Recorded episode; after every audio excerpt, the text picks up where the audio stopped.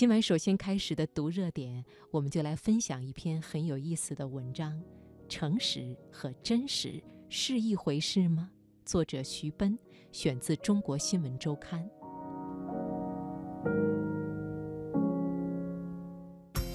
把握生活的脉搏，读出热点的精华，读热点。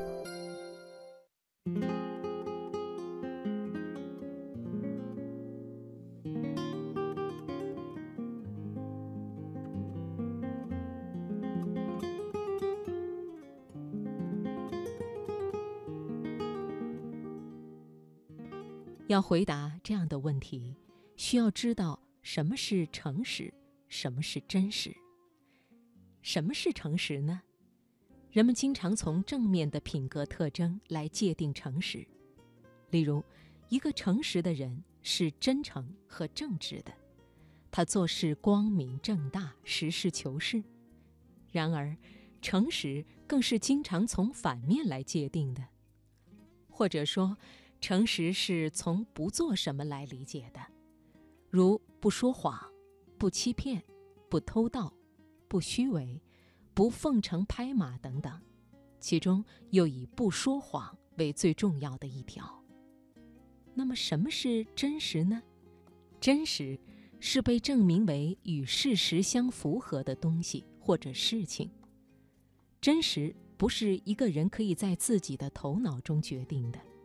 而是必须由众人用共同认可的标准来加以论证，并且通过这样的论证而被共同接受为可靠的知识或者实情。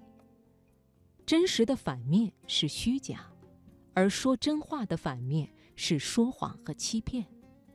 故意制造虚假，诱导他人将虚假误以为真实。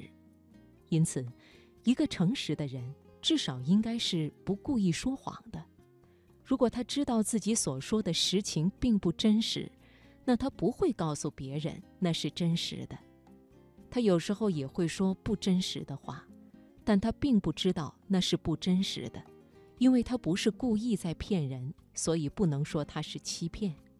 可见，作为个人对自己主观看法的诚实，不同于他人客观评价的诚实。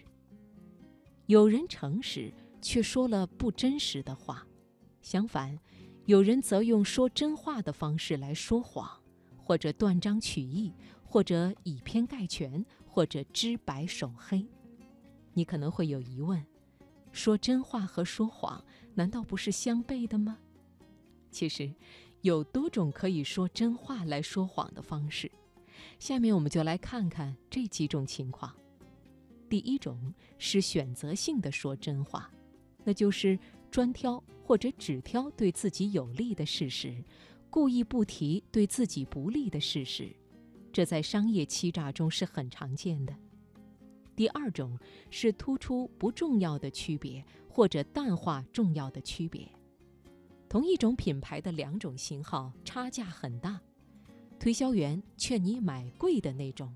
对你说，它比另一种有这个或者那个额外的功能，其实他明明知道那些功能都是可有可无的。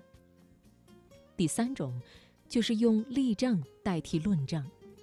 例如，一个人明明知道自己的货品质量非常差，却举出某些客户非常满意的例子，以此来证明自己的货品质量非常好，即使他不是故意行骗。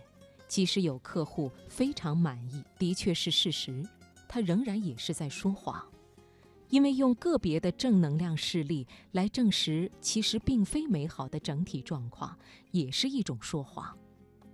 第四种是借他人之口说谎，传递一个虚假信息，不以自己的名义，而是转述他人的看法，借用他人的说法。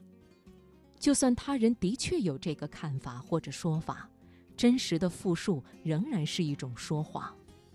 由此看来，真实与诚实并不是一回事。这也就是为什么在英语中有诚实的真实与不诚实的真实的区别。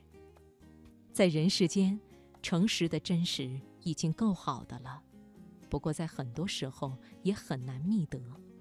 正如美国诗人老奥利弗·霍姆斯所说的：“这个世界上所有诚实的真实，差不多都是在孩子们那里。”